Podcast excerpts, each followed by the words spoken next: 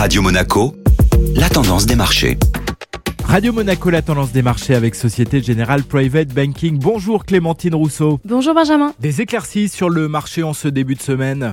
Après la semaine de congé du Nouvel An lunaire en Chine, la bourse de Shanghai démarre ce lundi sur les chapeaux de roue en hausse de près de 2%. En Europe, un retour dans le vert également pour les principaux indices boursiers à l'image de l'Eurostock 50 qui clôture en hausse de 0,80%. Certaines valeurs tirent leur épingle du jeu à l'image de Sanofi qui progresse de 2,5% en séance hier. Le groupe pharmaceutique a vu l'approbation par l'autorité de santé américaine de son médicament afin de traiter une maladie du sang chez l'adulte. De quel côté se tourne l'attention des investisseurs? Cette semaine, les investisseurs avanceront sans grande tendance dans l'attente des chiffres d'inflation ce jeudi aux États-Unis et en Europe, estimés à respectivement plus de 7 et 5% S'ajoutent à cela les tensions entre la Russie et l'Ukraine qui affectent le climat des affaires en Europe centrale. La prudence est donc de mise pour les investisseurs tant que les pics d'inflation ne seront pas atteints. Leur attention se tourne vers les sociétés de type value au détriment des valeurs de croissance qui sont généralement affectées par les perspectives de hausse de taux.